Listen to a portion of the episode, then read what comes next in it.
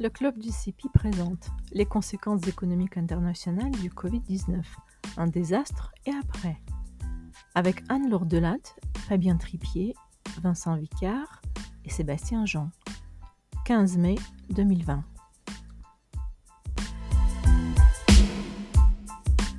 Euh, cette crise est extrêmement déstabilisante pour les économies, pour euh, les femmes et les hommes, euh, bien entendu. Donc, beaucoup de questions politiques et sociales qui se profilent également. Et puis, à l'échelle internationale qui nous occupe aujourd'hui, très déstabilisante également pour les relations économiques et financières et pour le système, les systèmes institutionnels qui les sous-tendent. Donc, on a hum, choisi donc euh, de faire une réunion relativement courte. On n'a pas du tout le temps de faire un, tour exhaustif des questions qui se posent. Euh, on a choisi plutôt de porter un coup de projecteur sur quelques questions choisies, euh, de le faire avec nos forces propres, j'allais dire, en interne. Et donc, je remercie vivement Anne-Laure Delatte, Fabien Tripier et Vincent Vicard de se prêter à l'exercice avec nous. Et on, va tourner notre, euh, notre regard successivement sur trois dimensions. La dimension macroéconomique et financière générale, euh, en se demandant si un désastre est en train de se produire, hein, qu'est-ce qu'on entend par là et quelles sont les, conséquences. Euh, vers la zone euro, ensuite, qui évidemment est très durement mise à l'épreuve et puis ensuite vers les chaînes de valeur internationales euh, autour desquelles on se pose beaucoup de questions en termes de, euh, des conséquences de, ce choc. Alors concrètement, donc nous allons aborder ces thèmes euh, successivement. Ce que je vous propose, c'est de poser vos questions au fur et à mesure en utilisant la conversation. Euh, le, chat de, Zoom. Euh, je me ferai l'écho de vos questions. Ça vous permet de vous exprimer au fur et à mesure et euh, aux, présentateurs et à nous de, choisir le bon moment pour évoquer les questions que vous soulevez. Donc, je vous invite à, le faire sans modération. Et j'essaierai de m'en faire l'écho. Alors, on a un temps limité, bien entendu, mais je pense qu'il permettra une certaine interaction et en tout cas, on s'est on a tâché de s'organiser pour. Euh, donc, on, commence par euh, les questions macroéconomiques et financières et je me tourne vers euh, Fabien Tripier pour que, Fabien, tu nous décrives un certain nombre de, enfin, disons, les traits, à gros traits, les, le déroulement de cette, enfin, certaines caractéristiques principales de cette crise euh, pourquoi est-ce qu'on parle de, désastre dans, ce contexte et puis surtout comment est-ce que euh, on voit cette situation à la fois en comparaison et puis euh, en, projection dans sa nature et dans son extension. Je te passe la parole, Fabien. Merci. Merci.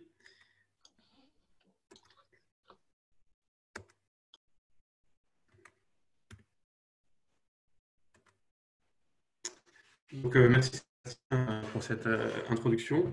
Donc effectivement, moi je vais un peu me, consacrer sur la première question qui a été posée un peu dans l'invitation, c'est-à-dire une présentation euh, du désastre économique et financier avec une organisation de la présentation autour de, l'idée suivante, c'est que on a déjà un désastre économique qui est en cours, c'est le stade 1 de la crise. On a expérimenté avec le confinement une économie à l'arrêt à l'échelle internationale. Et un peu la problématique que je vais suivre, c'est de savoir si on peut éviter que ce stade 1 de la crise débouche sur un stade 2, un second stade de la crise où on aurait à ce moment-là une crise financière euh, qui viendrait enclencher euh, le cercle vicieux de crise financière, crise économique, avec euh, les effets catastrophiques qu'on connaît bien, d'amplification et d'autres phénomènes d'auto-entretien. Donc je vais présenter de manière un peu factuelle les éléments euh, du désastre économique en cours et les facteurs de risque euh, d'entraînement d'une crise financière qui pourrait euh, aggraver et approfondir la crise économique. Donc d'abord, effectivement, revenir un peu sur la notion de désastre qui est, utilisée. Alors, aller, pour revenir dessus, un petit détour par l'histoire économique, parce que c'est vrai que c'est à chaque fois, à chaque fois parce que j'ai aussi en souvenir euh, la crise de 2008, c'est-à-dire que c'est des événements euh, tellement soudains qui nous amènent à nous retourner vers l'histoire pour prendre de recul, pour essayer de comprendre l'événement qui frappe notre, société. Donc en 2008, c'était les crises bancaires qu'on avait un peu négligées, donc on rouvrait l'histoire économique des crises financières pour en comprendre mieux les, contours. Et aujourd'hui, en 2020, c'est la crise sanitaire qui était quelque chose qui n'était pas dans l'agenda de la macroéconomie de la finance et on retourne vers la compréhension de la grippe espagnole et des grands événements historiques. Donc la, prise de recul et, le regard historique est important parce que c'est des phénomènes qui ont existé dans l'histoire et l'étude de l'histoire peut nous apprendre beaucoup de choses sur leur déroulement. Et en complément de cette approche plutôt narrative des grands événements, il est aussi utile d'avoir une approche statistique, c'est-à-dire de donner une définition statistique à cette notion de désastre économique. Donc, euh, c'est une définition ici, euh, je suis celle de Robert Barrault, qui est forcément euh, un peu arbitraire, mais l'idée, c'est de prendre un seuil de crise. Donc, on a des récessions. Et lorsqu'une récession entraîne une chute de plus de 10% du PIB, on considère que c'est un désastre. Donc, c'est forcément arbitraire puisque c'est un effet de seuil. Mais retenir ce seuil permet ensuite, en des bases de données euh, économiques et financières sur euh, plusieurs dizaines de pays, sur longue période, mais finalement de, caractériser ce phénomène de désastre, c'est-à-dire euh, des crises très fortes avec plus de 10% de chute de la production. Le premier point, c'est que les origines de ces crises sont très variées. C'est ce qui rend très difficile leur prévention. Aujourd'hui, on a une crise sanitaire. Dans l'histoire, ça a été aussi des crises financières qui ont entraîné des désastres. On a eu aussi beaucoup des crises politiques à travers euh, les guerres, évidemment.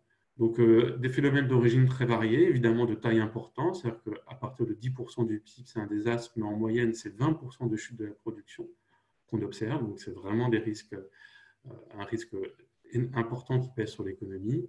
Et je crois que le chiffre le plus important, c'est la fréquence d'occurrence. C'est-à-dire que c'est des phénomènes par nature qui sont rares, mais pas négligeables. Et euh, statistiquement, en calculant simplement le nombre de pays par année qui connaissent des désastres, eh ben, c'est une fréquence de réalisation de 3% par an. Donc ça veut dire que c'est un risque substantiel quand même. Et le problème, c'est que par définition, puisqu'il est rare, euh, on est sujet, euh, nous, collectivement, à des phénomènes de biais, c'est-à-dire que on néglige euh, ce risque parce qu'il se produit rarement et on a le syndrome de cette fois euh, c'est différent où on pense euh, avoir parvenu à organiser nos sociétés pour échapper à ces catastrophes économiques. Et donc la crise actuelle nous rappelle que ce n'est pas le cas et que malgré le développement des systèmes d'organisation de, politique, économique et sociale, et eh l'économie est encore sujet à des risques de cette nature. Donc quand on regarde un peu les chiffres pour donner un peu de, précision à ce concept de désastre économique. Donc, euh, on regarde les taux de croissance ici en comparant la grande récession de 2008-2009 et la grande dépression. Et donc, comme euh, Sébastien l'a dit, effectivement, les années 30, on retourne dans l'époque des années 30 des désastres avec des taux de croissance négatifs à deux chiffres ou des taux de croissance consécutifs de moins 5, moins 5, moins 3, ce qui fait des pertes de production de plus de 10%. Et la grande récession en 2008, lorsqu'on disait déjà que c'était la crise la plus forte depuis 1945, n'est pas de ce point de vue un désastre, puisqu'on a des pertes de croissance qui se comptent en unités, 4-5 euh, points de perte de croissance, pas les 10, 15 qu'on a pu voir pendant la Grande Dépression. Donc aujourd'hui, où en sommes-nous par rapport à ces ordres de grandeur? Pour la Grande Récession de 2008, 2009 et 10% pour les désastres. Je reporte ici les prévisions de la Commission européenne, mais elles sont très proches de celles du FMI et de toute façon, elles sont encore sujettes à beaucoup d'incertitudes. Donc, euh, le point évident, c'est vraiment la crise de 2008. On a dépassé les 5% et on va de manière à peu près certaine dépasser les 5% de perte d'activité. Euh, on a en zone euro une prévision de moins 7,7 avec un écart de 3 points entre l'Allemagne et l'Espagne, 6,5 et 9,5, et des chiffres pour les États-Unis au Royaume-Uni. Donc, est-ce qu'on va dépasser le seuil fatidique de 2010 Évidemment, euh, le seuil fatidique de 10%. Euh, évidemment, c'est difficile à dire. Euh, ce qu'on peut dire néanmoins, c'est que le PIB de 2021 sera vraisemblablement inférieur à celui de 2019 parce qu'on voit bien que les mesures sanitaires vont durer encore au moins un an et qu'il y aura encore des restrictions sur l'organisation de la production. Donc, de ce point de vue-là, espérer un retour à 2019 est un peu euh, irréaliste. Par contre, est-ce qu'en 2021, on aura une reprise par rapport à 2020 Donc, euh, il n'y a pas de raison sur le plan sanitaire qu'on ait des confinements aussi durs qu'en 2020. Et à ce moment-là, on peut espérer une reprise en 2020. Et le, point, ça va dépendre de beaucoup de facteurs, là, repris en 2020, dont le facteur financier. Et la question du, c'est pour ça que je pose la question du stade 2 de la crise, c'est-à-dire euh, si on a une contagion de la crise actuelle à la sphère financière, euh, ça pourra entraîner par un effet de, cercle vicieux, un approfondissement à nouveau de la crise économique dans les semestres qui viennent et à ce moment-là empêcher une reprise en 2021. Donc pour illustrer un peu ce risque de stade 2, c'est-à-dire de transformation de crise économique en crise financière, euh, je vais regarder trois euh, facettes du secteur financier, les marchés boursiers, euh, la situation des banques et la situation des, dettes des États. Donc d'abord sur le marché financier, donc c'est des figures que j'ai faites avec Emeric Hortman sur, on a assez simplement voulu comparer les dernières crises financières donc, on a sélectionné le, crack de 87, qui était vraiment typiquement sans grandes conséquences sur l'économie réelle, la crise de 2008 et la crise de 2020, avec l'idée de suivre un peu au, jour le jour l'évolution des indices boursiers. Donc, la crise de 2020, c'est la courbe en rouge. Euh, zéro, c'est la date qu'on a retenue du fin février. Et on voit qu'on a eu déjà un crack boursier euh, très important avec une chute de plus de 30% de l'indice euh, en, un mois et c'était une chute plus importante à ce moment-là que celle observée en 2008 et 87. Ensuite, on remarque euh, aussi qu'il y a eu un retournement et que finalement l'indice boursier a repris un peu des valeurs et que là on retrouve plutôt un sentier de 87, euh, ce qui veut dire que euh, on ne retourne pas à la normale, on ne retourne pas à la situation de 2019, mais on retourne dans une situation de crise normale. Donc sur le plan boursier, il y a déjà eu ce gros crack avec une interruption et puis un retour à une trajectoire de crise, entre guillemets, euh, normale, même si évidemment c'était des crises très importantes. C'est la même situation si on regarde le VIX, avec une progression énorme de l'indice de volatilité euh, dans la crise de 2020, qui retrouve ensuite euh, la situation des indicateurs de 87-88. Donc la crise boursière, finalement, a déjà eu, on a déjà eu une crise boursière aux États-Unis. Les indicateurs pour l'Europe donnent la même information, avec en bleu le crack euh, boursier qui est très important et en rouge l'augmentation de la volatilité. Quand on regarde la situation européenne, euh, comme euh, Sébastien l'a dit, il est très important de regarder l'hétérogénéité dans la zone euro. Donc là, on compare la zone euro et les indices boursiers des principaux pays européens. La baisse a été forte et simultanée pour tous ces pays. La reprise, par contre, est hétérogène. Et on voit en, violet l'Allemagne qui s'en sort mieux en haut que l'Espagne, avec un écart important dans la reprise de ce crack. Donc sur le plan euh, des marchés boursiers, il y a déjà eu euh, ce phénomène de crack boursier qui a été une crise violente et qui semble pour l'instant avoir été euh, contenu notamment évidemment par l'annonce de toutes les politiques économiques et les politiques monétaires qui ont été mises en œuvre.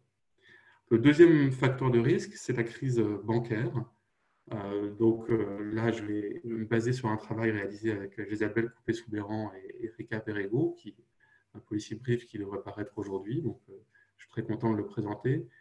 là, vraiment, la grande difficulté pour les banques, et là, on se concentre sur l'économie européenne qui est très basée sur le financement bancaire, c'est que les banques ont une position duale dans la crise. On a absolument besoin d'elles pour soutenir l'activité économique et encourager la reprise.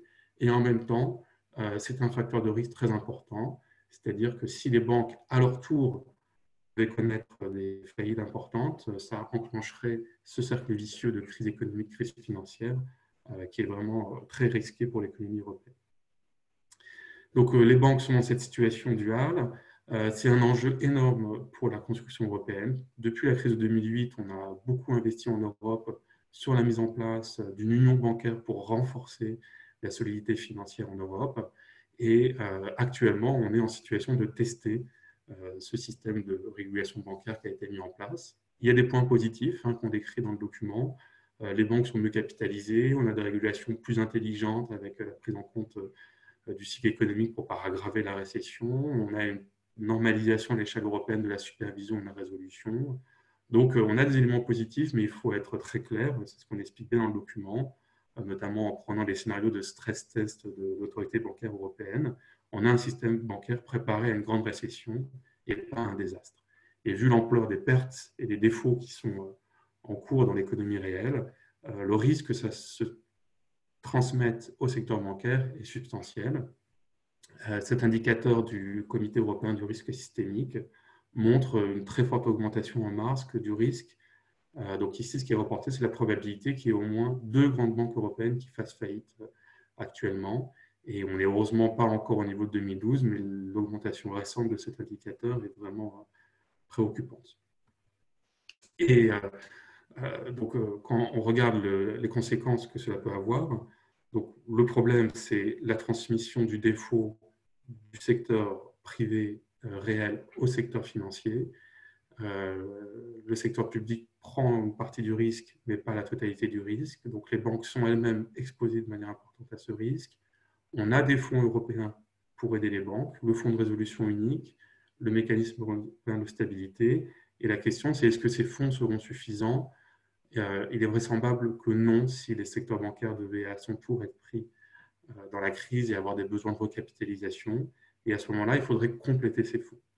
Et à ce qui pose la dernière question que je vais brièvement aborder, euh, celle des dettes souveraines, puisque le financement de ces fonds serait fait à ce moment-là par un financement public basé sur les, qui impacterait donc les finances publiques. Donc, euh, c'est important et on, a abordé cette question aussi dans un policy brief avec Axel Arquet et Jérôme Méricourt, euh, parce que face au risque de désastre, euh, on voit bien que c'est l'État qui est l'assureur en dernier ressort. Il se substitue finalement aujourd'hui aux employeurs avec du chômage partiel, il se substitue aux consommateurs en indemnisant une partie de perte de chiffre d'affaires, aux actionnaires en rentrant dans le capital. Et évidemment, la question qui se pose, c'est comment financer toutes ces dépenses publiques qui sont nécessaires pour que l'État euh, joue son rôle d'assureur en dernier ressort face au risque de désastre. Il y a beaucoup de débats que je ne vais pas aborder ici, qu'on aborde dans le document, euh, sur le choix entre émission de dette ou création monétaire, quel support de dette européenne. la question qu'on aborde dans le document, c'est celle du contexte macroéconomique qui pourrait être en faveur d'une création monétaire, étant donné la faiblesse des taux d'intérêt, et euh, évidemment la spécificité de la zone euro et le danger en zone euro euh, que pose le financement de ces déficits publics avec le risque d'un retour des crises de dette souveraine qu'on avait observé euh, en 2008. Donc simplement pour conclure sur l'idée de, ce risque, on a ici les taux d'intérêt sur les dettes souveraines. Donc on voit que l'écart était très fort entre l'Italie en noir et l'Allemagne en, gris en 2012 ça s'est rétréci, ça a recru en 2018-2019, et là, avec la crise actuellement, on a à nouveau une augmentation des écarts de taux d'intérêt dans la zone euro. Donc c'est pour ça, et pour conclure euh, sur le dernier point, c'est qu'à ce moment-là, euh, il faut faire attention dans la zone euro à ce que le stade 2 d'une crise financière ne débouche pas sur un stade 3 euh, qui pourrait être celui d'une crise politique compte tenu des, conflits qu'il pourrait y avoir entre les principaux États membres de la zone euro pour organiser ce financement des dépenses publiques. Euh, merci. Euh, j'espère pas avoir été trop long et je reste disponible pour vos questions euh, suivantes. Merci beaucoup, Fabien. donc, bon, tu as fait directement une, transition parfaite avec les problématiques européennes. Peut-être quand même, avant d'en venir à ces questions avec Anne-Laure, revenir, ce serait intéressant de revenir un instant sur, sur la situation aux États-Unis, parce que on est dans cette situation très particulière où il y a vraiment le sentiment d'une déconnexion euh, très large entre les événements de marché et la situation de l'économie réelle, sans même parler de la situation du, social. Euh, alors, qu'est-ce que ça, pose la question de savoir comment il faut interpréter cette situation où le, rebond boursier donc a été quand même très significatif, alors même que la situation euh, est en pratique est quand même assez catastrophique. Est-ce qu'il faut le comprendre comme une anticipation euh, large d'un certain nombre d'acteurs d'un scénario de reprise en V euh, Est-ce qu'il faut l'interpréter comme euh, le résultat d'une situation où l'inondation du marché par la Fed, au fond, a complètement éteint tout, toute évaluation euh, pertinente, enfin toute réelle évaluation au fond du risque, hein, parce que tout est acheté par euh, la Fed et que euh, finalement on a complètement anesthésié le marché, mais au point même de, le, le, faire remonter significativement, ou est-ce que ce sont d'autres éléments d'interprétation que tu privilégies? Je, quand on regarde la chronologie, l'annonce des politiques économiques monétaires qui ont été assez synchronisées entre la BCE, la Fed, la Banque d'Angleterre, il y a quand même eu au milieu du mois de mars un effet d'annonce très fort des politiques des banques centrales et des États qui ont donné à la fois des opportunités de court terme pour les, investisseurs et je pense que les marchés, de ce point de vue-là, suivent. Et effectivement, le, premier crack a été euh, l'anticipation du coût économique et les marchés ont très vite indiqué que le coût économique allait être, là on le voit, hein, de l'ordre de 30% de la valeur de l'entreprise. Et ensuite, ils ont euh, internalisé euh, l'effet des annonces politiques qui a été rassurant et qui a calmé les marchés sur le fait que l'État allait pouvoir assurer à court terme la survie de l'économie, y compris par les politiques budgétaires et d'assistance publique. Néanmoins, je ne pense pas que ça puisse servir d'indicateur favorable pour la suite. C'est-à-dire qu'on voit dans ces deux événements euh, qu'à mon avis, les marchés réagissent aux nouvelles économiques et que si des, dégradations nouvelles devaient paraître, euh, soit en Europe avec des tensions sur les banques ou sur les, États, ou euh, à ce moment-là, ça réentraînerait immédiatement une très forte réaction négative des marchés boursiers. Donc, pour la rapidité de la réaction des marchés boursiers pourrait créer, là, pour le coup, plus de, de, crise en W avec un nouveau recrack s'il y avait une dégradation globale qui devait être réalisée. Ouais. C'est une intervention d'urgence, mais qui euh, apaise euh, certains effets directs, mais crée des fragilités, au fond, euh, dès maintenant. Très bien, merci beaucoup. Je propose qu'on donc on se tourne vers l'Europe où le, donc tu as déjà commencé, Fabien, à commenter un peu euh, euh, la situation européenne. Euh, et évidemment, pour la zone euro, c'est une situation qui est particulièrement difficile à gérer parce que justement, étant donné le rôle central des, le rôle clé des banques centrales et les effets économiques majeurs qu'ont leurs interventions, ça pose des questions très particulières en zone euro. Et donc, ça fait ressurgir beaucoup de questions sur la capacité de la zone euro à faire face à cette euh, circonstance exceptionnelle, sur ces points de fragilité. Évidemment, euh, les projecteurs ont été largement basés sur l'Italie. Et puis, sur une situation donc, qui a été euh, marquée par l'arrêt de la Cour de Karlsruhe la, semaine dernière, qui modifie aussi passablement le, contexte. donc, un, dossier lourd, je dirais, d'une certaine façon, euh, lourde de questionnements euh, et, d'enjeux euh, pour la suite. Alors, qu'est-ce que tu en penses? Merci Sébastien. bonjour à tous. Alors, je vais essayer de faire un point rapide sur un des, le, troisième risque qu'a mis en avant Fabien, en effet, qui est un, un risque souverain en zone euro effectivement, le point de départ, c'est il faut comprendre que euh, les mesures euh, fiscales qui ont été prises pour absorber cet énorme choc, ce désastre, et euh, les plans de relance qui sont en train d'être mis en place et qui vont continuer font peser un pèse sur la dynamique des dettes publiques. et dans les prévisions, on pense que la dette publique va augmenter euh, au minimum de 20 points euh, de PIB, par exemple, pour, euh, pour la France. Mais vous avez des, prévisions moins optimistes qui vous parlent de 40 points pour, pour la France, pour l'Italie. Donc, on, se, on, va se retrouver très vite, et vraiment très vite, c'est-à-dire fin 2020-2021, avec des pays qui vont montrer des stocks de dettes euh, pour la France euh, au minimum de 120% de, PIB. Et euh, puisque l'Italie commence à 135, vous imaginez une augmentation de 20 à 40 points. On est vraiment dans des, dans des zones compliquées. Alors, est-ce qu'on est dans des zones compliquées? Finalement, est-ce que c'est une question de stock ou de flux? Le point, c'est on peut être capable de supporter des, dettes publiques très élevées. on a des exemples à la fois contemporains et dans l'histoire. Euh, la question, c'est vraiment la soutenabilité de la dette, c'est savoir si euh, euh, vos investisseurs vous font suffisamment confiance pour continuer à vous prêter à un taux bas qui vous permet de contrôler le service de la dette.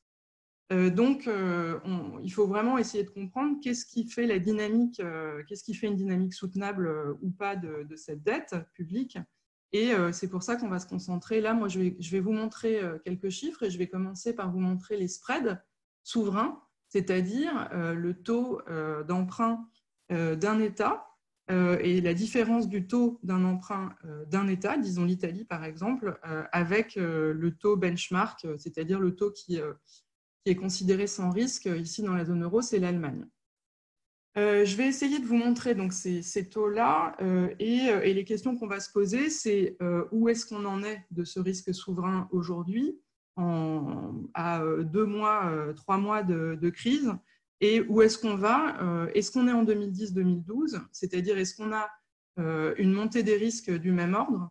Qu'est-ce qu'on a fait euh, Quelles ont été les politiques mises en place? Et est-ce qu'on a un, risque de rupture de la zone euro comme on avait en 2010-2012 Alors, tous les chiffres que je vais vous montrer là sont rassemblés dans un, dans un petit site qu'on a créé avec Alexis Guillaume, qui est stagiaire depuis le 1er avril et que je remercie euh, énormément pour euh, sa contribution. Donc, euh, je vous montre ici les, les CDS, donc c'est la prime de risque d'un État de l'Italie à partir de janvier 2020 et vous voyez que ça a monté. Alors, ce qui est intéressant, c'est regarder un peu l'hétérogénéité dans la zone.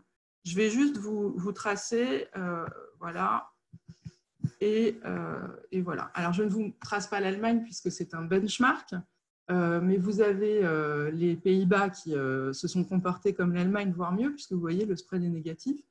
vous avez la France dont le spread a un petit peu augmenté, donc la prime de risque a un petit peu augmenté, mais vraiment de façon absolument pas alarmante. Et, et le pays qui est alarmant, c'est clairement l'Italie. Euh, avec un groupe de pays, Espagne et Portugal, qui, euh, nous inquiètent aussi. Je, pourrais tous, tous, vous les tracer, mais en gros, euh, il y, a vraiment quatre pays qui nous inquiètent dans la zone. C'est les trois là, c'est ces trois, ces trois Italie, Espagne et, Portugal, et Grèce, dont le CDS n'est plus actif. donc, vous montrer l'équivalent.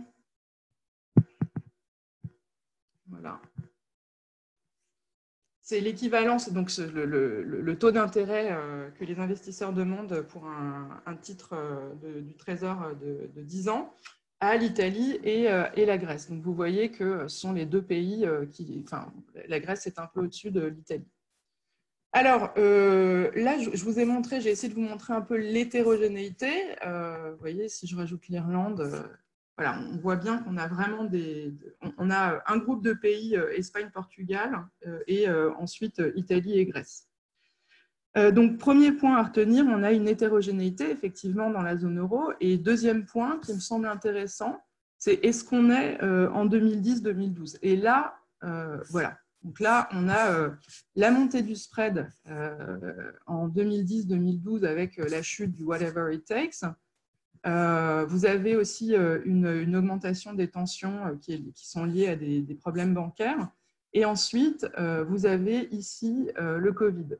Donc, ce qu'on peut retenir, c'est qu'on n'en est pas là. On n'est pas du tout dans les tensions de 2010-2012. En revanche, il faut aussi comprendre qu'on est complètement écrasé par le spread grec ici. Et si vous vous concentrez sur l'Italie, donc si vous vous concentrez sur l'Italie ici, en réalité, on est quand même dans des zones, on arrive dans des zones qui peuvent être euh, relativement inquiétantes, qui sont moins inquiétantes que pendant, que pendant la crise, hein, bien sûr.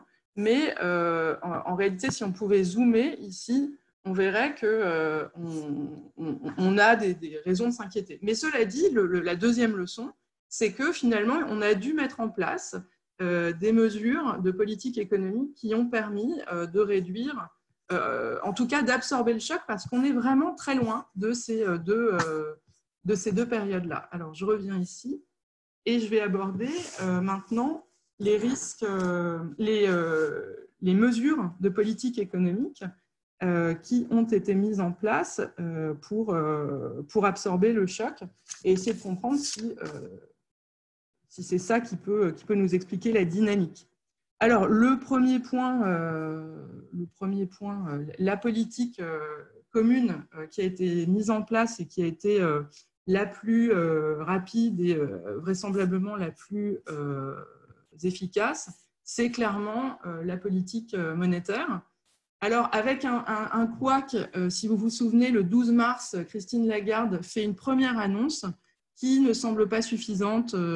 les marchés sont déçus. Elle annonce un package, un nouveau package dans l'APP, Asset Purchase Programme, de 10 euh, à 12 milliards par mois et, euh, les, spreads, euh, les, spreads ne baissent pas. Et finalement, l'annonce importante, c'est vraiment le 18 mars, avec ce nouveau package, ce nouveau programme qui s'appelle le PEPP, Pandemic Emergency Purchase Programme. Vous voyez qu'en fait, ça commence ici, ça commence en fait en, avril, en, réalité sur les, sur les marchés.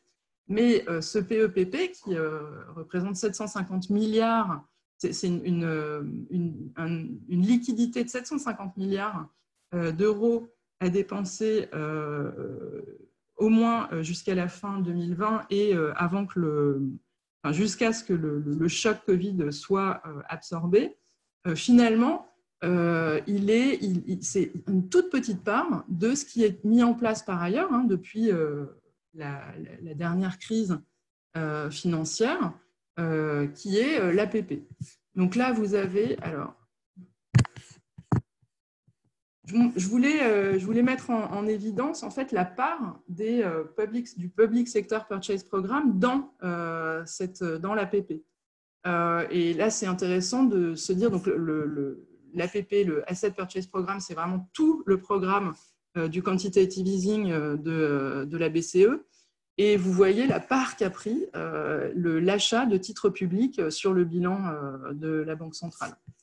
Donc, on a, on a un bazooka, clairement, qui, on a un bazooka qui est mis en place le 18 mars. Et, et en face, alors, euh, vous, avez, euh, vous avez aussi une politique de, relaxation du collatéral, donc je, pourrais revenir là-dessus dans les, questions. Et en face, vous avez euh, des, réactions. alors, c'est la réaction à la fois de la politique, enfin de la Commission européenne, et là, le titre n'est pas forcément le, meilleur parce que vous avez aussi la coordination intergouvernementale via le Conseil européen. Et ce que vous avez, c'est c'est une réaction qui va être un peu plus tardive, mais bon, finalement, euh, on, arrive à un accord. Il y a quelques couacs. Souvenez-vous, euh, l'accouchement de l'accord euh, du 9 avril a été assez long et douloureux. Et finalement, ce qui est intéressant, c'est de, distinguer deux choses.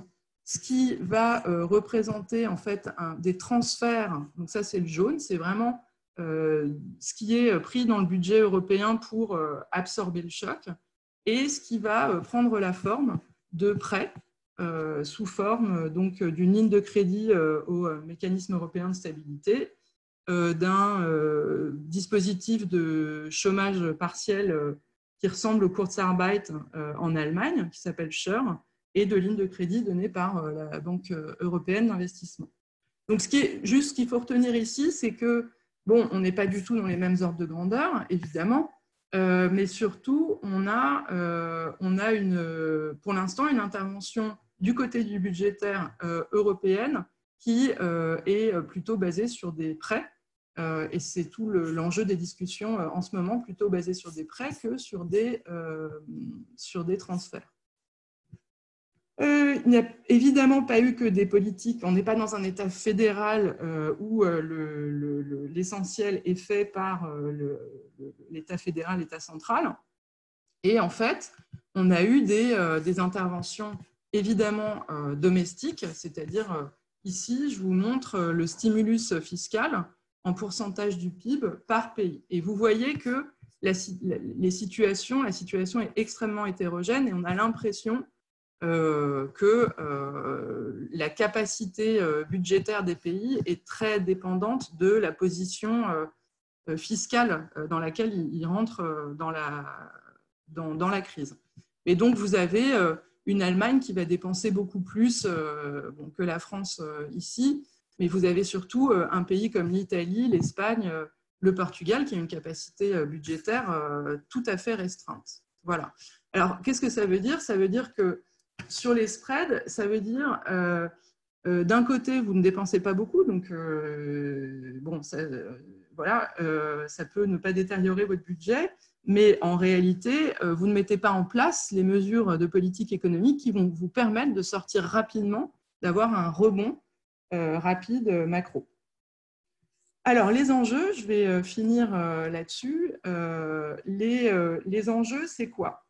Du point de vue de la, pour, comprendre un peu ce qui va se passer aujourd'hui.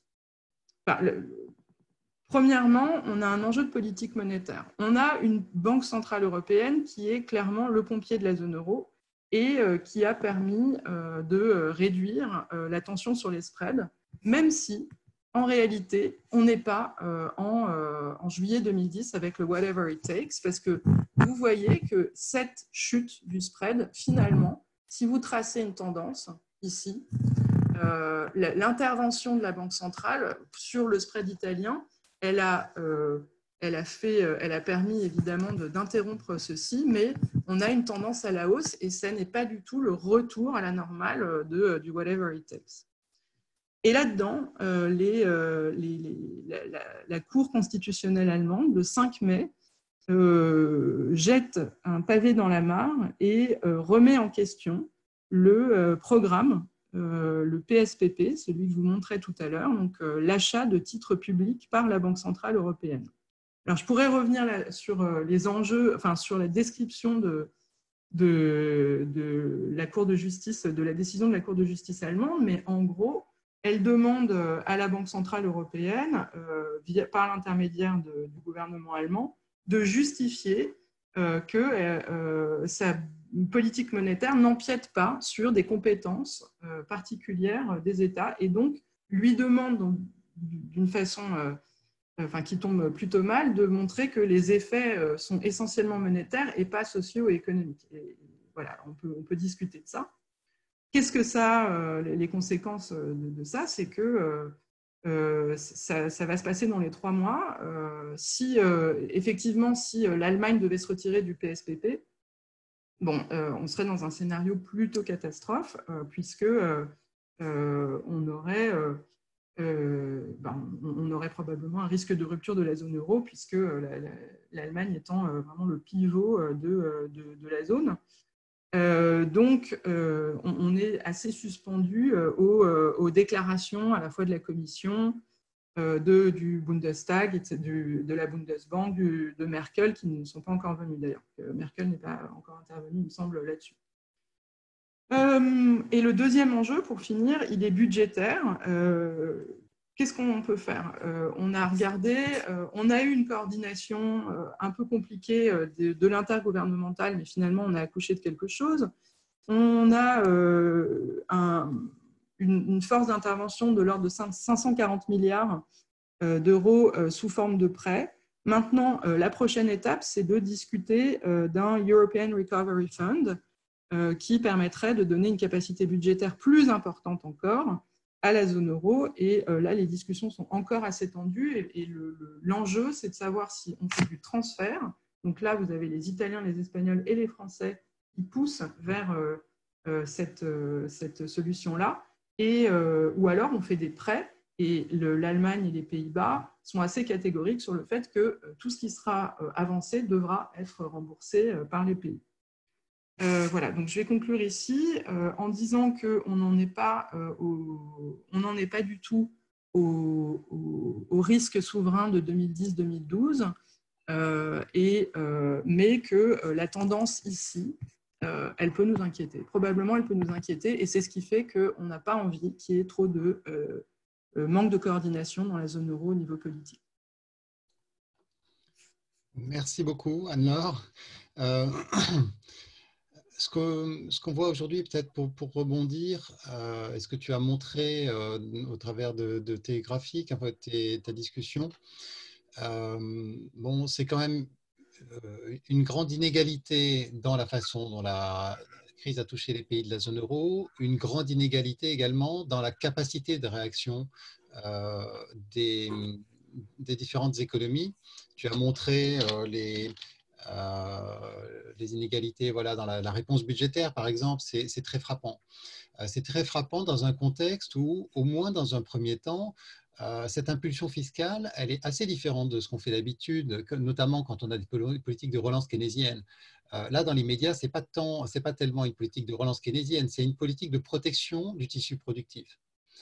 Euh, si bien que ces asymétries n'ont pas euh, l'effet qu'elles ont habituellement. On a euh, traditionnellement, si on raisonne en tout cas en termes d'équilibre entre des pays au sein d'une zone monétaire comme ça, celui qui relance, et d'ailleurs on avait depuis des années beaucoup d'observateurs étrangers essayer de d'inciter l'Allemagne à faire une relance plus forte, notamment de son investissement, en espérant que ça rééquilibre en tirant la demande. Mais au fond, là, les dépenses qui ont été faites, elles servent surtout à préserver, à renforcer l'offre dans les, pays euh, correspondants. Donc il y a cette première inégalité. Il y a une inégalité dans les besoins euh, aussi, parce que les pays ont été euh, frappés de manière très différente. On a vu la, force, disons, de l'épidémie, notamment en Italie et en Espagne. on a un risque politique dont on voit qu'il est fort créé par cette épidémie parce que, enfin, moi j'ai trouvé très frappant de voir euh, les, sondages qui sortaient sur euh, l'Italie et sur le sentiment des Italiens vis-à-vis de l'Europe avec une forte dégradation de l'image qui se, de l'idée qu'ils se font de l'Europe et de l'opportunité du bénéfice du projet européen pour l'Italie. Hein. Cette dégradation, elle, elle existait euh, déjà euh, précédemment, euh, on l'avait observé déjà depuis quelques années, mais là, elle a été quand même très nette. Et donc, je dis ça pour aboutir à cette, à cette question sur le contexte créé par la Cour de Karlsruhe. Il me semble que c'est surtout un contexte où il y a une pression institutionnelle qui est mise au travers de, de ces jugements, notamment pour limiter les interventions de la BCE. Euh, plus comme une menace que, enfin bon, je ne crois pas à la suspension dans trois mois. Je pense que c'est euh, surtout la question est surtout de savoir euh, dans quelle mesure est-ce que ça va inciter la BCE à se limiter dans ses interventions. Et du coup, qu'est-ce que tu penses de, du risque que ces interventions au niveau communautaire et je dis pas seulement monétaire d'ailleurs, parce que euh, ça va, il faut marcher sur deux jambes. Et il y a évidemment l'aspect budgétaire aussi. Euh, quel est le, risque que les interventions ne soient pas euh, suffisamment importantes pour, disons, préserver la cohésion économique et politique de la zone euro?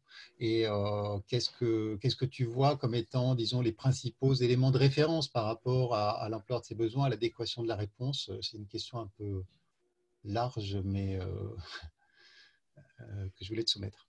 Ok, euh, merci. Euh, Excuse-moi, avant que, avant que tu répondes, je, me fais l'écho juste d'une question posée dans la conversation qui est de demander si les banques centrales, quid si les banques centrales ne jouaient pas le rôle d'assureur en dernier ressort. Voilà, et je dis ça en, d'ailleurs en soulignant, en rappelant à tous que si vous voulez poser vos questions par écrit dans la conversation, n'hésitez pas et je m'en ferai l'écho. Euh, alors, sur, euh, euh, Karlsruhe, on, va bien au-delà de la politique monétaire et de la politique économique hein, en général, puisque l'enjeu, il est vraiment sur la primauté du droit communautaire par rapport au, droit national. là, ce que nous dit Karlsruhe, mais dans une tradition qui date de 93, elle nous dit attention, vous ne pouvez pas empiéter en fait, je ne respecte pas euh, ce principe de droit euh, communautaire, de primauté du droit communautaire. Et depuis 1993, je vous dis, certes, il y a des institutions supranationales, mais je veux garder ma souveraineté. Le problème, c'est que, là, elle le dit euh, de façon très violente, parce que ça tombe très mal le, 5 mai, on est en pleine crise, et pour la première fois, elle s'oppose euh, euh, à, une décision de la Cour de justice européenne euh, qui, a eu lieu en décembre 2018. Elle dit clairement, je ne respecte pas cette décision qui me disait que le PSPP était tout à fait légal et je remets en question cette décision. Donc ça a un, effet, évidemment, ça peut avoir un effet sur la capacité de la Banque centrale européenne à réagir, puisque dans les scénarios possibles, le moins, effectivement, on, peut, on peut envisager le moins extrême qui est que le, le, on ne va pas avoir d'interruption de, ce programme d'achat. De, en revanche, euh, il est possible, il est assez réaliste de penser que le board euh, de euh, la Banque Centrale Européenne va intégrer cette, cette, cette pression allemande, enfin alors allemande, cette pression de Karlsruhe et cette pression des, conservateurs finalement européens, parce que Karlsruhe, c'est l'Allemagne, c'est surtout les conservateurs allemands, qui, peuvent se retrouver dans plusieurs pays, si vous voulez. Donc, on, peut, on peut imaginer que euh, la garde et le board de la Banque Centrale Européenne va être obligé de euh, prendre en compte euh, ces menaces, ces tensions, ces résistances à, à la fois politiques à l'extérieur et à l'intérieur du board à, à, cette, à ces dépenses. Et du coup, pour répondre à la question quid si la Banque centrale n'avait pas son, son pas joué son rôle de prêteur en dernier ressort, on a déjà répondu. euh, c'est la même chose, il me semble, que, 2012 euh, et le Whatever It Takes. Euh, sans l'intervention de la Banque Centrale Européenne, le spread italien, grec, espagnol aurait augmenté de façon beaucoup plus importante. Hein. On a vraiment un, contrefactuel. le 12 mars, quand ça n'est pas suffisant, les spreads, les augmentent. Et vraiment, les spreads vont baisser en 2018. pardon, le, 18 mars. voilà. Donc, euh, je ne sais pas si j'ai répondu euh, à la question. Si, merci. Donc, c'est un problème d'équilibre multiple, hein, au fond, finalement, euh, de l'intervention de la Banque centrale, elle sert à ramener sur l'équilibre faible spread et, soutenabilité et, à pas dériver vers un autre équilibre avec des spreads élevés et, qui validerait finalement l'hypothèse de caractère peu soutenable de la dette des pays concernés. Euh, Christophe demandait si, je ne sais pas si tu as un avis là-dessus, c'est un aspect plus juridique, mais en tout cas intéressant à mentionner dans la conversation, euh, si cette hypothèse que l'Allemagne se retire d'un des plans de la BCE euh, est, seulement légale et conforme au traité, puisqu'il s'agit d'un programme organisé par la BCE, donc au niveau de l'Union, enfin de la zone pardon, euro dans son ensemble. Est-ce que légalement c'est euh, une option ou est-ce que ça serait de toute façon une, entorse aux, euh, accords hein, euh, si la Bundesbank n'appliquait pas, ne prenait pas part à un programme de la BCE alors c'est une bonne question, mais c'est une question juridique. effectivement, que, qui, est-ce que ça romprait le traité oui, enfin, je n'ai pas la compétence juridique pour, euh, pour répondre à ça. J'imagine que de toute façon, il y aurait une disruption euh, très importante. Là où il faut juste s'interroger, c'est que euh, finalement, donc Karlsruhe derrière, c'est des, enfin, des, conservateurs allemands alliés avec l'AFD et l'extrême droite, qui ont toujours remis en question la politique monétaire commune. et donc, il y a vraiment une volonté effectivement disruptive. Hein. c'est vraiment remettre en question ce, projet. Maintenant, ce qui est intéressant, c'est que vous voyez euh, là que, euh, non, vous ne voyez pas, mais euh, comme je vous montrais tout à l'heure, le, PSPP, c'est effectivement le, plus gros du, programme d'achat de titres. Ça, c'est en stock. Aujourd'hui, comme on a changé les, clés de répartition, en réalité, la Banque centrale européenne, elle achète essentiellement, enfin, elle achète beaucoup plus d'Italiens que, d'Allemands aujourd'hui. Donc, euh, donc, si on devait, parce que l'Allemagne n'aurait de compétence de ne se sortir du, PSPP que pour elle, c'est-à-dire qu'elle elle, retirerait l'achat de titres allemands. Donc, en fait, euh, en stock, ce serait, on vendrait l'énorme stock de, titres allemands euh, qui doit représenter une très grande partie de, ça.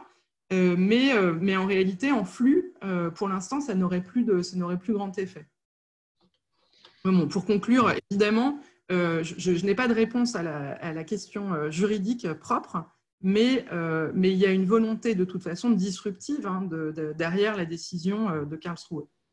Et comme tu l'as souligné tout à l'heure, volonté qui au fond se situe sur même un, un niveau principiel d'articulation entre les ordres juridiques dans la construction européenne. finalement. Euh, alors, je propose que euh, je ne veux pas trop euh, qu'on tarde, donc je propose, éventuellement, on reviendra sur certains aspects si on a le temps ultérieurement, mais de passer, de nous tourner maintenant vers Vincent Vicard pour parler de mondialisation et de chaîne de valeur. Cette crise a été aussi l'occasion de beaucoup de débats et de controverses sur la façon dont elle pouvait, dont elle allait transformer la mondialisation en général, les chaînes de valeur, euh, est-ce que cette crise, euh, et euh, pourquoi et comment, est-ce qu'elle expose des vulnérabilités qui, auraient, qui seraient passées inaperçues probablement préalablement ou qui auraient été sous-estimées? Est-ce qu'elle remet en cause cette mondialisation par les chaînes de valeur internationales? Est-ce qu'il faut anticiper une restructuration? Vincent, je te laisse la parole. Merci Sébastien. Euh, bonjour à tous. Euh, donc voilà, je vais vous parler euh, de la question des chaînes de valeur pendant la crise et surtout après la crise. Est-ce qu'il y a une remise en cause du, mode de mondialisation tel qu'on l'a connu jusqu'ici, en tout cas juste avant la crise? Donc il me semble qu'une une dimension importante, c'est de faire déjà un retour en arrière pour avoir le contexte avant la crise pouvoir poser le, contexte des chaînes de valeur dans le monde d'avant. Euh, dans le monde d'avant, on était à un niveau euh, de, mondialisation extrêmement élevé, euh, des taux d'ouverture qui sont de l'ordre de, 60% du PIB, mais un, processus de, mondialisation qui était sur un plateau. On peut voir sur le graphique ici que je vous mets, c'est l'évolution des, taux d'ouverture au niveau mondial pour la, courbe noire et pour différentes régions du monde ici. Et on s'aperçoit que le, taux d'ouverture avait augmenté de l'ordre de 25% entre 2000 et, 2008. Euh, mais depuis 2008, on est sur un plateau avec un degré de mondialisation euh, stable euh, à un niveau relativement élevé. Et ça, c'est dû notamment à un des acteurs majeurs ici, qui est la Chine, qui est dans un processus de normalisation depuis 2008, avec une augmentation qui avait été extrêmement rapide de son ouverture commerciale, notamment pour un pays aussi grand dans la période avant euh, la première décennie des années 2000 et qui est dans une période de recentrage sur son marché domestique qui correspond à deux choses, notamment euh, une montée en gamme et une intégration de, nouveaux pans de la chaîne de valeur.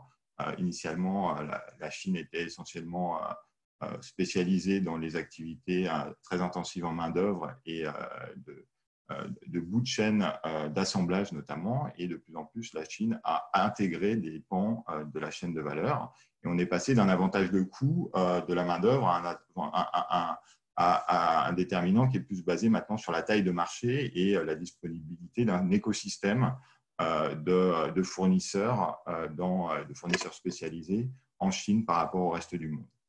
Et donc, on s'aperçoit que ce recentrage chinois a entraîné euh, une stagnation en partie du, euh, taux d'ouverture. Euh, les taux d'ouverture continuent à augmenter dans les autres régions du monde, même si beaucoup moins vite que dans la période précédente.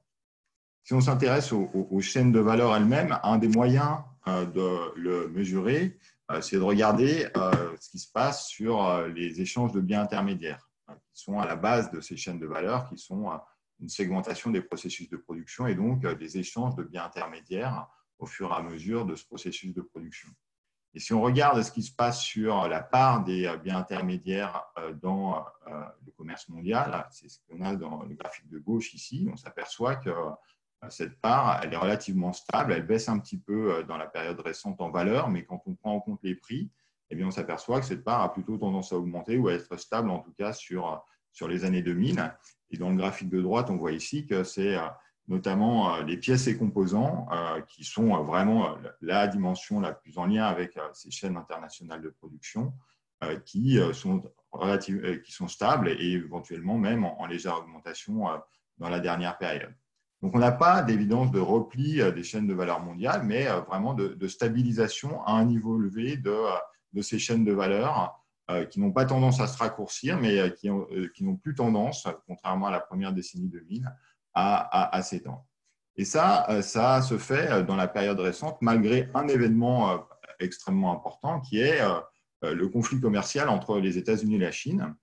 Donc, il y a eu un, un, accord fin 2019, l'accord de, phase 1 entre les États-Unis et la Chine. Mais cet accord, il valide le fait qu'on reste dans un monde de droits de douane élevés, en tout cas entre ces deux pays. Et donc, on est dans un monde avec des droits de douane de l'ordre de 20% sur les échanges, sur la moitié des échanges, plus de la moitié des échanges entre les États-Unis et la Chine des deux côtés, et qui correspondent à une augmentation euh, drastique euh, du niveau de protection euh, pour deux acteurs majeurs du, commerce international. Il faut se rappeler que si on se replace deux ans en arrière, tout le monde aurait pensé qu'une telle augmentation du niveau de protection commerciale aurait un impact fondamental sur les chaînes de valeur et l'organisation du, commerce international. On s'aperçoit qu'on a un impact extrêmement important sur le commerce bilatéral entre les États-Unis et la Chine, euh, comme, on euh, comme, on peut s'y attendre. Mais au niveau international, au niveau mondial, euh, l'impact sur le taux d'ouverture a été relativement limité.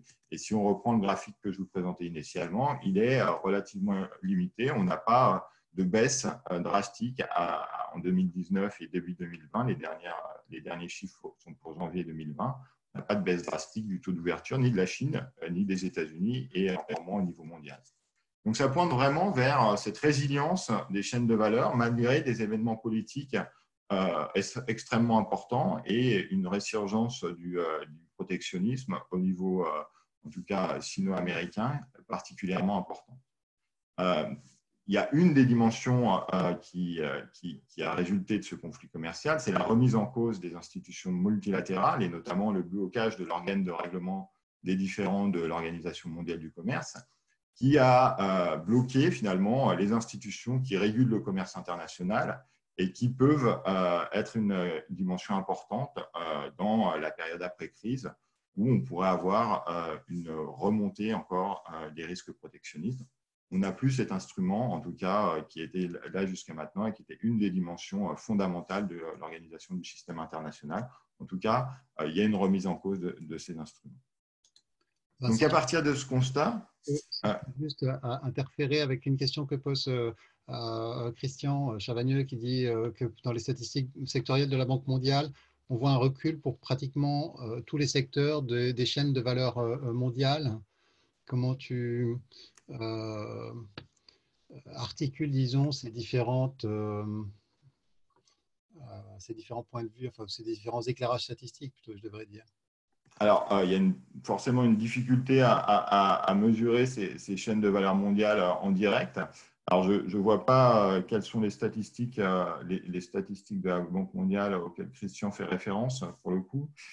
mais on est, quand on mesure au niveau mondial, en tout cas, la part de, ces, de ces biens intermédiaires ici, on s'aperçoit qu'on n'a pas une baisse de leur part dans le commerce international, il y a une dimension qui est importante à prendre en compte, c'est euh, la baisse de leur prix. On voit à la fin, euh, ici, euh, à partir de 2011, une baisse de la part en valeur, alors que quand on prend en compte la baisse des prix, on voit qu'il y a une augmentation de la part en volume.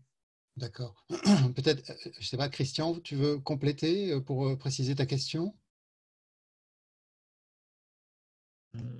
Oui, si tu veux, il y a, euh, la, Banque mondiale produit euh, tous les deux ans un rapport sur les chaînes de valeur mondiales avec euh, des chaînes de valeur faiblement intégrées, très fortement intégrées. Et le dernier rapport est sorti il y a très peu de temps et c'est une décomposition secteur par secteur sur une dizaine de secteurs, contribution des différents produits fabriqués dans les pays et contribution aux chaînes de valeur. Et il y a un comparatif 2007-2017, 2000-2007 et 2007-2017 et on voit que sur la deuxième période, il y, a, vraiment une diminution très forte dans pratiquement 9 secteurs sur 10 de la contribution des produits dans chaque secteur aux chaînes de valeur mondiale. Voilà, je ne sais pas comment on peut réconcilier. Il y a aussi une stat sur, les, euh, sur le commerce intermédiaire qui montre aussi une baisse assez forte.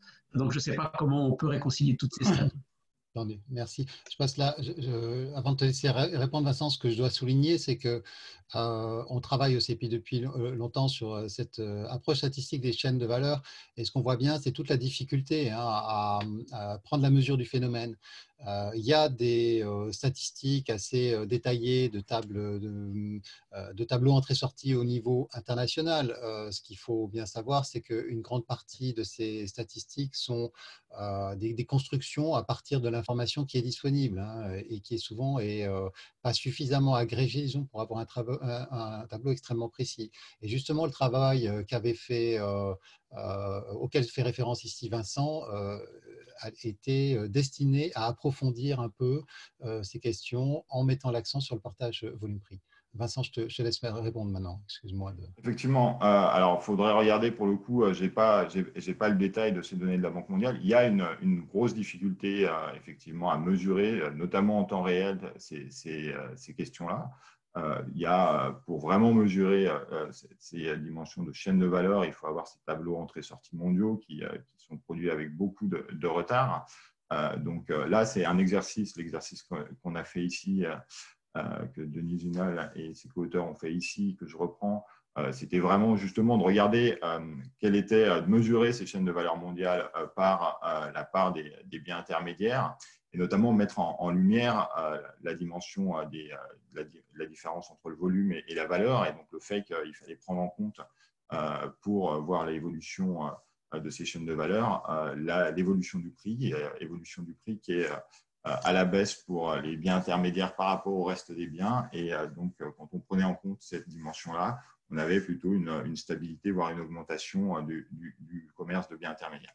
Euh, il y a différentes, euh, différentes manières de le mesurer. Je pense qu'il faut, voilà, il faut rester, euh, il faut rester assez, assez prudent sur, sur l'interprétation. Et donc, effectivement, je prends le point de, de, Christian sur le fait qu'il y a d'autres mesures qui peuvent, qui peuvent montrer des dimensions différentes.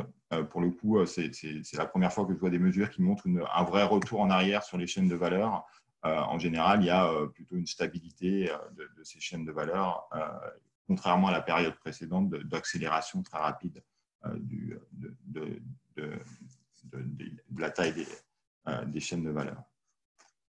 À partir de, euh, donc à partir de là, à partir de, ce constat sur le niveau de, mondialisation, en tout cas l'état des, chaînes de valeur dans la période avant crise, euh, donc voilà, qu'est-ce que, la, crise, la pandémie mondiale euh, change pour, ces chaînes de valeur?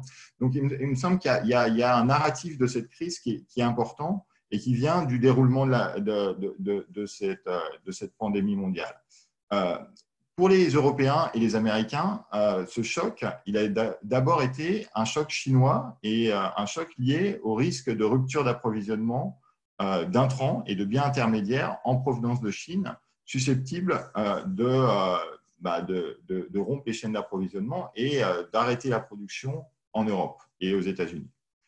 C'est seulement dans un deuxième temps, avec l'extension de la pandémie au niveau mondial, que le choc est devenu un choc domestique lié aux mesures de confinement et à l'arrêt de la production dans la plupart des pays pour un grand nombre de secteurs euh, même si ça reste euh, hétérogène entre pays. Et je pense que ce narratif est assez important pour, euh, comprendre aussi la manière dont a été analysée cette crise pour les chaînes de valeur internationales. Il faut, premier, premier élément à, à, souligner, c'est que pour les entreprises, cet arbitrage entre le coût, réduction des coûts et la résilience des chaînes de valeur, c'est un arbitrage euh, de tous les jours euh, dans l'organisation de leur chaîne de production. Euh, il y a une logique à la base du développement des chaînes de valeur mondiale, il y a une logique de réduction des coûts, d'aller chercher des fournisseurs moins chers sur le territoire national, mais aussi à l'étranger. Et dans le cas notamment de la Chine, c'était d'abord un avantage de coût de la main-d'œuvre, puis un avantage qui est lié aujourd'hui plus à la taille de marché. Euh, cet avantage de coût, il doit être mis euh, en, regard d'un risque, un, risque de rupture d'approvisionnement et qui va être central dans la gestion des chaînes d'approvisionnement des entreprises.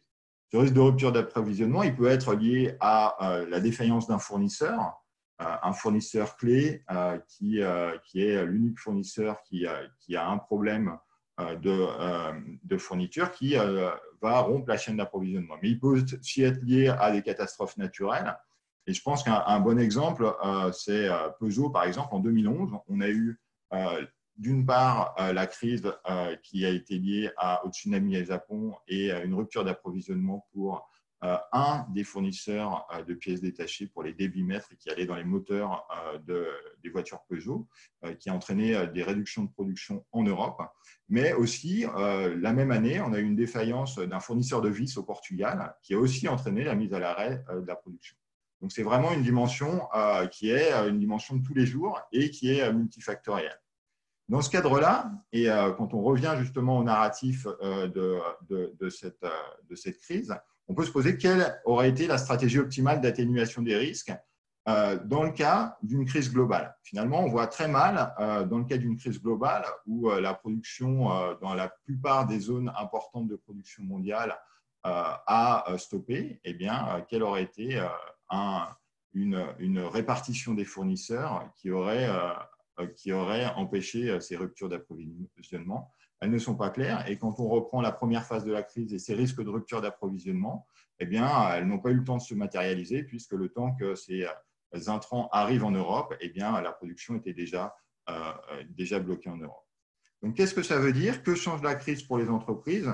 Euh, dans le futur, après, euh, la, après les, les, les, mesures de confinement et la reprise de la production D'une part, ce qu'on peut voir, c'est que les incitations à la réduction des coûts ne disparaîtront pas pour les entreprises. Dès qu'on reviendra dans une période normale, ces incitations à la réduction des coûts ne vont, pas réapparaître qu'on peut voir, c'est que cette réévaluation des risques, les risques liés à la rupture d'approvisionnement, elle peut éventuellement être euh, remise en cause, réévaluée par les entreprises.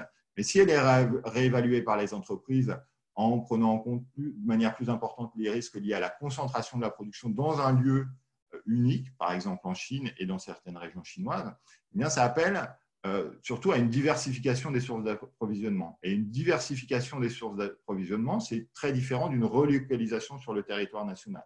Ça veut dire dédoubler les fournisseurs, trouver des fournisseurs alternatifs dans différentes régions du monde. Et là, on arrive à la question de est-ce qu'il y a euh, des alternatives et des possibilités dans d'autres régions du monde? Et notamment en Chine, où euh, la taille de marché maintenant pour un certain nombre de produits rend difficile, et on l'a vu avec euh, le conflit commercial entre les États-Unis et la Chine, rend difficile l'identification de fournisseurs alternatifs, de lieux de production alternatifs. Et donc, ce qu'on peut voir, c'est que c'est peut-être plus une réévaluation de la gestion des, stocks en flux tendu par les entreprises qui pourrait être le résultat de cette crise euh, plutôt que euh, la question des, risques euh, liés à la concentration et de la remise en cause des chaînes de valeur, des chaînes d'approvisionnement mondiales. Une deuxième dimension, ça peut être la, question de l'accumulation des risques. On a eu des risques géopolitiques liés à la politique commerciale entre les États-Unis et la Chine, des risques sanitaires aujourd'hui, environnementaux peut-être demain. Et donc, peut-être que cette accumulation des risques pourra avoir une influence sur les stratégies des entreprises. Euh, dans ce cadre-là, une des dimensions qu'il faut retenir, c'est que le commerce international, il réduit finalement pour les entreprises, il réduit l'exposition à des chocs nationaux. Euh, le fait de pouvoir vendre euh, vos produits dans différents marchés va vous exposer moins aux aléas de la demande nationale. de la même façon, le fait de pouvoir se fournir en composant dans différents marchés vous, réduit, vous, vous, vous isole, vous réduit votre exposition à des chocs de production, à des ruptures de production dans un lieu donné. Donc, on voit assez mal euh, dans une crise mondiale comment euh, on, aurait une remise en cause fondamentale euh, de ces chaînes de valeur mondiales du fait de, cette crise globale. Maintenant, ce qu'on peut essayer de penser, c'est quels sont les effets d'hystérèse, c'est-à-dire les effets qui vont rester et qui peuvent changer le comportement des multinationales. Le premier, c'est on va sûrement avoir une limitation des déplacements, une limitation des déplacements des personnes, euh, plus importante, en tout cas qui va sûrement durer plus, plus, longtemps, et donc qui peut amener à une réorganisation des multinationales. Et notamment, il va y avoir une dimension importante pour pouvoir opérer euh, des, filières, des filiales dans des, zones éloignées. Il faut euh, de la mobilité des travailleurs. Et donc, la question de la mobilité des travailleurs à l'intérieur de l'Europe, par exemple, par rapport au reste du monde, va être importante pour l'organisation des multinationales. La deuxième dimension aussi, c'est le télétravail et le commerce de services. On a eu des apprentissages pendant le confinement. Tout le monde a vu euh, en télétravail ce qu'on pouvait faire, ce qu'on ne pouvait pas faire. Ça peut avoir des effets sur euh, l'organisation des entreprises, bien que euh, les technologies qui sont disponibles étaient déjà disponibles. Et donc, c'est plus une confirmation de ce qui peut marcher et ce qui ne peut pas marcher plutôt qu'une rupture fondamentale. Et donc, pour, pour euh, comprendre ce qui euh, pourra advenir euh, des, des chaînes de valeur mondiale, il faut se tourner d'abord et avant tout sur les réponses politiques. C'est les réponses politiques qui vont déterminer quel sera l'impact sur le comportement des entreprises. Et donc, ça pose un certain nombre de questions. la première question, c'est quels sont les secteurs qui, vont être déterminés comme stratégiques par les gouvernements et donc euh, donner lieu à éventuellement une relocalisation, en tout cas une volonté de relocalisation sur le, le sol national. On a beaucoup parlé du matériel médical et des médicaments. On voit qu'en France, aujourd'hui, le débat il est beaucoup plus large que celui du matériel médical et des médicaments ou des masques. Euh, c'est le cas aussi au Japon, c'est le cas aussi à Taïwan, où il y a des politiques euh, qui commencent à se mettre en place, qui visent à la relocalisation de, certains points de la chaîne de valeur euh, de manière beaucoup plus large. donc, ça pose cette question. Ça pose aussi la question de quels pans de la chaîne de valeur sont concernés. On a des logiques différentes. Jusqu'à maintenant, c'était une logique de valeur ajoutée, essayer de garder sur le territoire national les pans de la chaîne de valeur qui avaient la plus forte valeur ajoutée. Aujourd'hui, le, curseur se déplace sur la criticité. Euh, donc, est-ce qu'il y a, euh, par exemple, dans, le cas du médicament, euh, on parle maintenant de relocaliser la production de principes actifs qui n'étaient pas considérés comme un, pan de la chaîne de valeur avec une forte valeur ajoutée. Donc, ça pose un objectif différent. Jusqu'où on veut aller sur cet objectif? Quelle est l'étendue de la chaîne de valeur qu'on veut euh, ramener sur le territoire national. Et ça pose euh, surtout euh, la question de l'échelle d'organisation. il va bien falloir prendre en compte dans ces, dans ces politiques le fait qu'il y a un coût si les entreprises délocalisent à l'étranger, organisent ces chaînes internationales de production, c'est bien pour réduire les coûts, et donc il y a un coût à la relocalisation. Et donc cet arbitrage entre coût et résilience se fera sûrement à une échelle qui réduit ce coût, et donc c'est euh, dans le cas de la France et directement au niveau européen qu'on pense. Les chaînes de valeur sont déjà largement régionales, il ne faut pas l'oublier. Euh, les importations françaises de biens intermédiaires, elles viennent d'abord et avant tout de l'Union européenne, assez peu de la Chine, 5% seulement des, biens intermédiaires qui proviennent de Chine. Donc c'est vraiment une, réorganisation au niveau européen auquel on peut penser, euh, et donc plus une régionalisation, même si ces chaînes de valeur sont déjà extrêmement régionalisées. Et puis la dernière question qui se pose euh, du point de vue des gouvernements, c'est quels outils de relocalisation, de réindustrialisation On en parle beaucoup aujourd'hui euh, dans euh, le cadre français. c'est pourtant une, question qui est absolument pas nouvelle. Ça fait 10 ou 20 ans qu'on parle de la compétitivité, compétitivité, française en comparaison avec l'Allemagne. et donc, ça pose la question de quelles vont être les mesures qui sont mises en place, les réelles mesures visant à la relocalisation des activités. Jusqu'à maintenant, on voit assez peu, euh, parce que euh, d'une part, il n'y a pas de, recette magique, comme euh, je viens de le dire, c'est une question qui est, qui, est, prégnante dans le débat français depuis, depuis au moins dix ans. Et donc, on voit un renforcement des mesures de contrôle de prise de participation étrangère dans la plupart des pays et les questions des aides publiques aux entreprises nationales. Est-ce qu'il va y avoir des conditionnalités? Pour l'instant, assez peu, mais c'est sûrement ces, ces dimensions-là qui vont dicter les mesures réellement mises en place et qui auront un impact sur les chaînes de valeur mondiale. Voilà, merci de votre attention. Merci beaucoup, Vincent. Euh, peut-être euh, juste en complément, il ne nous reste plus beaucoup de temps parce qu'on on avait euh, prévu de, de, maintenir cette réunion relativement courte en partant du principe qu'il fallait notamment s'adapter à l'environnement visio par en, gardant des, réunions brèves. Mais peut-être avant de, conclure, j'aimerais te demander, euh, euh, disons, si tu as, comment tu vois l'hétérogénéité sectorielle par rapport aux problématiques que tu viens de, euh, de mentionner. Bon, tu as parlé évidemment du secteur de la santé parce que c'est un, secteur euh, particulièrement euh, euh, important, enfin particulièrement sensible au, regard de la période actuelle, bien entendu. Mais est-ce que au-delà de, ce secteur précis, tu peux disons, tu as des, éléments. par ailleurs, une autre question qui est posée est celle de, de savoir si on peut relocaliser sans protection aux frontières. Donc, en gros, pour, si je, l'interprète correctement, si je comprends correctement, pour joindre le geste à la parole sur ces discours de relocalisation, est-ce qu'il faut euh, mettre des protections aux frontières? Est-ce qu'il faut augmenter les protections aux frontières? Et puis, une autre question également qui est posée est celle de, euh, l'économie digitale, euh, en disant que l'analyse que tu fais peut être étendu à l'économie euh, digitale, logiciel, usage des plateformes et services. Euh, est-ce que tu veux réagir à ces différents points? Alors, sur, sur l'aspect sectoriel, et qui rejoint d'ailleurs l'économie digitale, sur l'économie digitale, une des dimensions, c'est une, une, question qui est assez déconnectée euh, euh, des, chaînes de valeur euh, mondiales, en tout cas de, l'organisation des, chaînes de valeur, de la production dans, différents, lieux et la division internationale du travail le long de ces, chaînes internationales de valeur.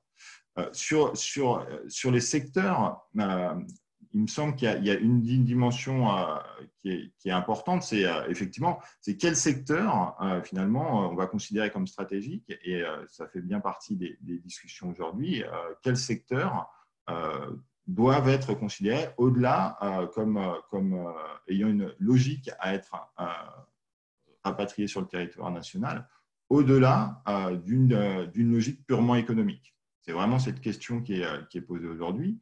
Et euh, il me semble qu'on a des exemples euh, de, ces, secteurs, euh, notamment la défense, pour lesquels on a des logiques d'indépendance stratégique qui se posent, et notamment dans le financement de ces secteurs et la localisation et, la nationalité des entreprises.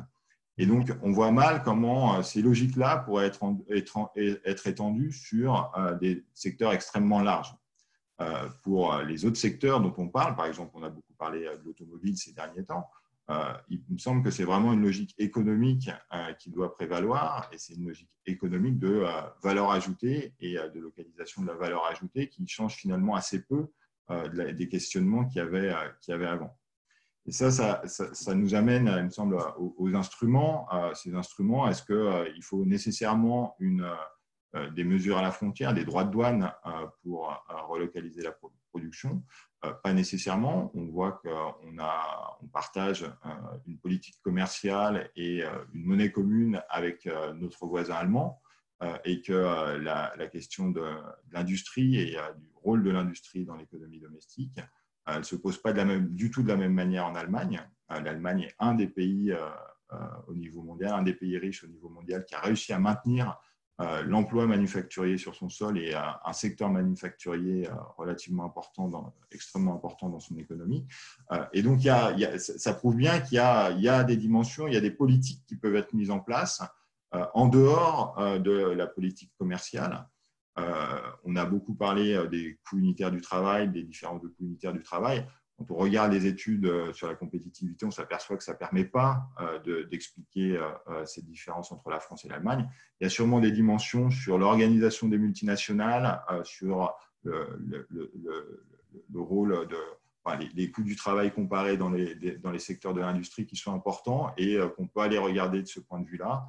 Euh, je pense qu'on n'aura pas, n'a pas le temps ici de, développer euh, tous ces éléments-là, mais en tout cas, la comparaison avec l'Allemagne, en allant plus loin que des comparaisons euh, basiques, peut permettre d'identifier des éléments qui sont importants et notamment d'attachement des entreprises multinationales au territoire national. On sait que dans le cas français, on a un diagnostic de très forte compétitivité des entreprises françaises au niveau international, mais une désaffection pour le territoire national pour les activités de production.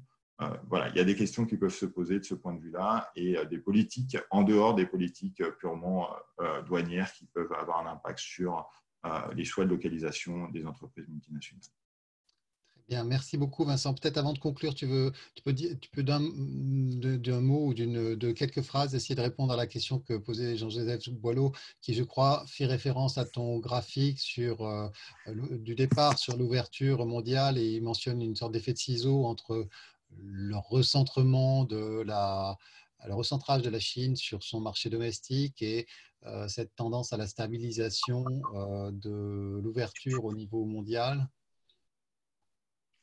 Euh, alors, je n'ai pas vu la question, mais. Il demande comment expliquer cet effet de ciseau, disons, entre la chute du taux d'ouverture chinois et la stabilisation à niveau élevé de l'ouverture commerciale au niveau mondial. Euh, ben, il me semble que, euh, en tout cas, euh, l'économie chinoise a été au centre de, cette première période de mondialisation avec des délocalisations de, pans des activités d'assemblage et de pans très courts de la chaîne de valeur en Chine qui ont donné lieu à une spécialisation internationale du côté des pays, riches, des exportations de biens intermédiaires vers la Chine qui a ensuite donné lieu à des exportations de biens, de biens finaux. Et en même temps, de l'autre côté, une demande de la Chine pour des matières premières aussi en provenance d'un certain nombre de pays, notamment africains. Et donc, vraiment, cette, qui a tiré cette, cette insertion de la Chine dans le marché international a tiré euh, la division internationale du travail. Avec le recentrage chinois, on a euh, en tout cas pas une relocalisation puisque euh, les activités restent localisées en Chine, mais de plus en plus d'activités qui ont lieu en Chine et donc des biens intermédiaires, moins d'échanges de, biens intermédiaires et donc un impact sur aussi le développement de nouveaux échanges et de nouvelles exportations de biens intermédiaires euh, qui se fait de moins en moins en Chine et de plus en plus euh, à l'intérieur de l'économie chinoise. Et donc, il y a forcément un lien entre euh, le, ce recentrage chinois et la stagnation du taux d'ouverture mondiale. Très bien, merci beaucoup Vincent. on va donc cette réunion touche à sa fin. J'espère qu'en tout cas elle vous aura paru intéressante pour éclairer certains des enjeux, des conséquences de la crise sanitaire actuelle sur euh, l'économie mondiale. C'est évidemment un vaste programme euh, d'en comprendre tous les tenants et les aboutissants. Euh, c'est un programme auquel on s'est attelé déjà depuis le, début de cette crise et auquel on, travaille activement. voilà, bon, c'est ravi en tout cas de vous avoir tous retrouvés par écran interposé. C'est un peu frustrant, mais c'est déjà un début. Euh, prévoit d'organiser d'ici deux semaines environ probablement une réunion sur les États-Unis. On vous tiendra au courant euh, par, euh, par message de, de, ce, de ce qui sera prévu plus exactement. Et voilà, en espérant vous retrouver dans une atmosphère plus conviviale dans nos locaux dès que possible. merci à tous, les, à tous pour votre attention. Merci aux intervenants et je vous souhaite à tous une bonne journée. Au revoir.